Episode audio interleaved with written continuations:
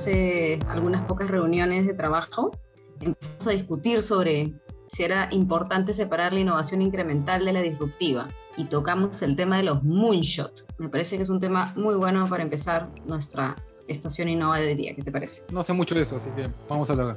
Estación Innova, el podcast de innovación de IBIS Latin America, expertos en e-business, con la colaboración del Hub de Innovación Minera del Perú y mildemonios.pe.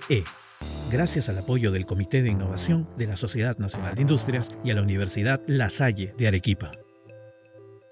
Moonshot es lanzamiento a la luna. Y esto sale en la época de la Guerra Fría, cuando el gobierno de Estados Unidos no dice qué cosa quiere innovar, sino a dónde va a llegar con la innovación, o sea, a la luna. No cómo, sino el objetivo final.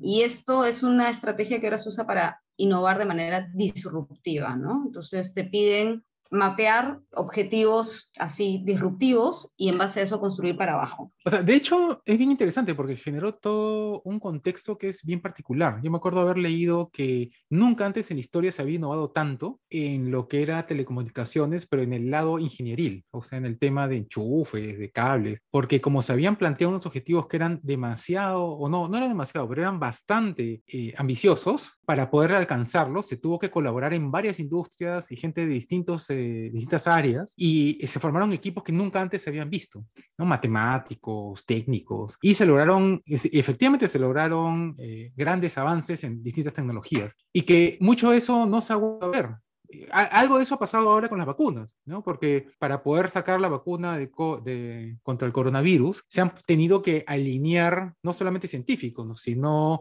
planificadores, burócratas, para poder saltarse algunas de las regulaciones. Se ha tenido que también colaborar a nivel diplomacia. Nunca antes se habían alineado personas de esos, de esos perfiles. Y es, es algo que sucede muy, muy de vez en cuando. Porque el mucho para que funcione tiene que necesariamente no solamente haber un objetivo muy alucinante, muy, pero aparte tiene que ser bien bacán, o sea, tiene que ser algo que llame la atención de mucha gente de tal manera que muchas personas, muchos técnicos de distintas áreas quieran colaborar, porque si no, no funciona. Exactamente, justo lo que, lo que voy a comentar, o sea, para hacer un moonshot, primero que nada, tienes que tener a gente comprometida con la misión. Un claro ejemplo son, es, la tendencia hoy en políticas públicas de hacer mission oriented policies, o sea, políticas orientadas a misiones y, y basar todo lo que hay atrás en a dónde quieres llegar. Y no es fácil, porque como bien dices, requieres eh, alinear a todos los jugadores en la cancha, ¿no? Y, definitivamente es complicado porque no te establece el cómo, el cómo lo vas construyendo.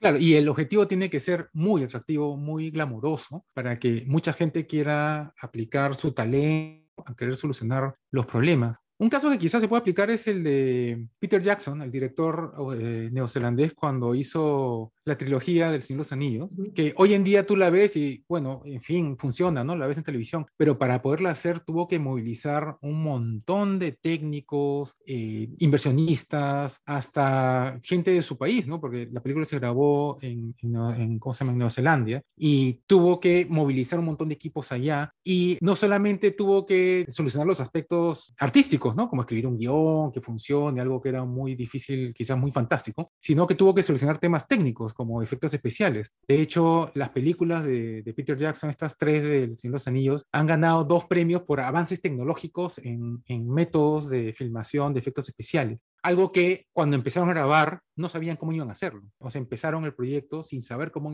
iban a solucionar esos problemas. Pero hacer una trilogía del Señor de los Anillos era tan deseado por tanta gente que no importa, todo el mundo se fue alineando y se fue sumando al proyecto. Yo estaba pensando más en, en, temas corporativos y ahí empezar por el final no debe ser fácil, ¿no? Debe requerir, por ejemplo, ¿no? Hacer estructuras en paralelo que te separen del día a día. Y ahí, por ejemplo, tienes el caso de Google, que tiene su centro tipo Google X y ahí han salido los Google Glass, e incluso fracasos como el, el caso este de los globos aerostáticos para el Internet, que metieron un montón de plata consiguieron inversionistas de, SoftBank, e incluso estuve viendo que cuando hubo el terremoto acá en la selva hace un par de años, trajeron esos, esos globos para conectividad, pero al final parece que nunca terminaban el proceso de desarrollo, desarrollo, desarrollo. Incluso el modelo de llevar internet, que a veces era a zonas remotas, no era un modelo con un negocio económico muy bacán, ¿no? Y, te, terminaban tratando de hacer el, el, link con cruceros, con este, plataformas petroleras, e incluso llegaron a algunos países, pero les saltó la regulación por ejemplo, ¿no? ¿Qué pasa si el globo se va a otro país donde tiene limitaciones? Que el globo se vaya a Venezuela, ¿qué hacemos con el globo? Y al final metieron plata y no salió, y era un tipo de moonshot, ¿no? Eh, para, para esas cosas, pero nuevamente tienes que tener tu ambiente entre conectado, pero lo suficientemente separado para volar, ¿no? Para soñar. Yo me acuerdo cuando estaba en, cuando practiqué en Ociptel vimos un caso de esos y el aspecto atractivo justamente del tema este de los globos era el costo, porque era muchísimo, o sea, si funcionara, iba a ser mucho más barato que un satélite, pero lo que te pasa es que el satélite es mucho más versátil, entonces te sirve para muchas otras cosas.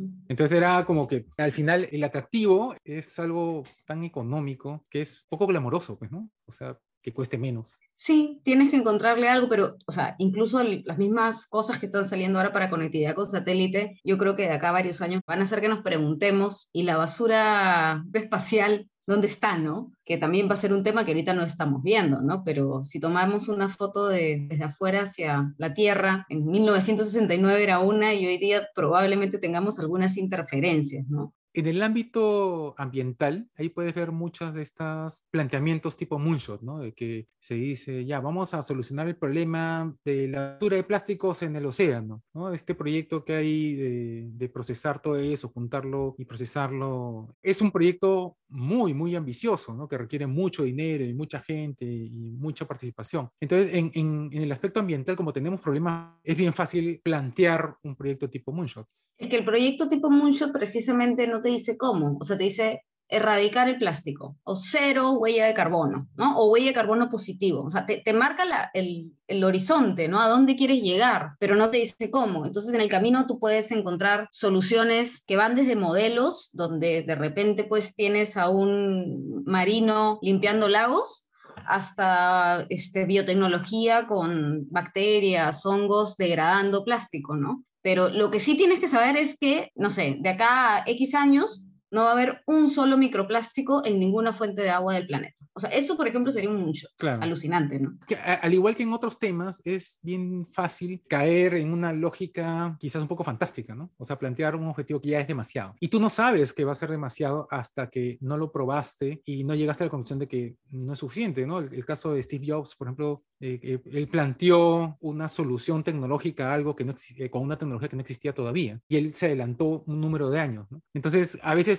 simplemente te has alucinado demasiado. No, sí, definitivamente no solamente es el objetivo, sino tener un equipo atrás. No sabes cómo vas a llegar, pero sabes que tienes que tener gente con ciertas capacidades atrás haciendo algo, porque si no, sí, es disparar no a la luna, sino al aire. Y, y lo otro, por ejemplo, que es importante son las regulaciones, ¿no? Porque otro tipo de ejemplo de moonshot son estos vehículos autómatas, los taxis, mañana que ya se han probado, ¿no? Que por ahí aparece taxis probándose en Fénix, pero, ok, imagínate un taxi autómata en la Javier Prado, ¿no? A las 5 de la tarde, y, y si ocurre un accidente, ¿quién es culpa? Entonces es mucho más complicado porque al ser cosas que parten por un objetivo, son disruptivas, no sabes qué cosa involucra, y ahí empiezan a aparecer todos los colaterales. No, y a veces te adelantaste a tu época, o sea, la, la humanidad no estaba lista para eso. Me acuerdo Felipe Ortiz Ceballos una vez nos contó que él lo invitaron a visitar las oficinas de Google y cuando lo fueron a recoger a su hotel, lo recogió uno de esos autos autónomos, o sea, que no tenía conductor. Y él es, digamos, promotor de la innovación, de probar nuevas tecnologías, pero se moría de miedo. O sea, incluso, o sea, lo que él contaba era que incluso, incluso yo, que estoy promoviendo constantemente que otros empresarios este, innoven, estén probando nuevas cosas, yo me moría de miedo ahí en el, en el carro este de, de, Google. Y sí, pues no, o sea, a veces hay, hay tecnologías que se adelantaron en su época y que si quizás las hubieran hecho 10 años después, hubiera sido un, un terrible éxito.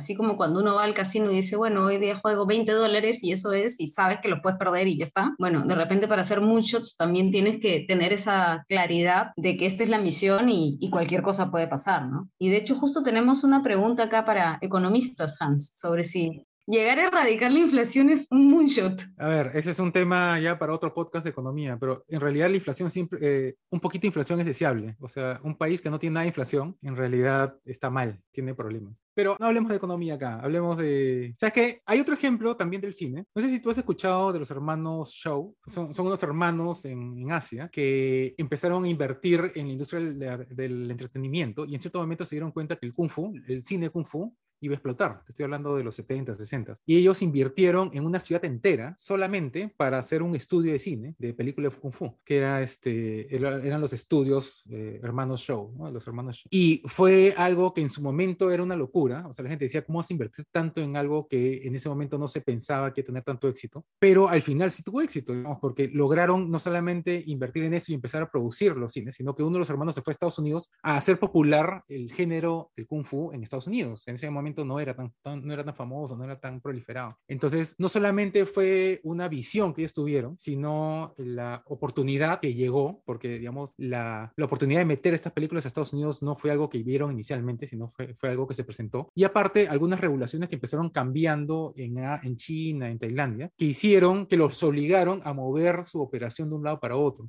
Entonces, al final son un montón de, de contextos que van surgiendo en el camino y que van ayudando a que esta locura que se les ocurrió funcione. Pero al final hay mucho de suerte, por lo menos en este caso. Me quedo con una palabra que usaste que es la de visión, ¿no? La de visionario, porque muchas veces uno tiene en la mente gente que siempre achunta proyectos y que tiene como ese olfato. Y yo creo que gente que simplemente tiene una capacidad de agarrar la información que tiene a la mano cuantificar algunos riesgos y tomar la decisión, ¿no? Pero definitivamente es gente que, que tiene cierta experiencia o conoce cosas, o sea, sí lo hace sobre información, no está así como que documentado, pero estos visionarios definitivamente tienen una visión y tienen también las herramientas para, para decidir invertir en ello. Y, no, y saben hacer hablar a la data también, ¿no? O sea, que ven la data del mercado o alguna información que ellos pueden levantar y pueden leer ahí al ojo, o sea, sin, sin un modelo, sin econometría, sin e-views, sin nada, sino que simplemente al ojo pueden reconocer conclusiones que nadie más está llegando. De hecho, Felipe Ortiz Ceballos, que lo mencioné hace un rato, esto había una de esas personas yo lo he visto en acción, él viendo data y llegando a conclusiones que nadie más veía y que después resulta que tenía razón, o sea, que después en reuniones posteriores comentamos entre nosotros, nos, pucha, Felipe tenía razón, o sea, qué tal ojo, y que no cualquiera tiene en realidad, ¿no? Es un talento que es difícil de encontrar.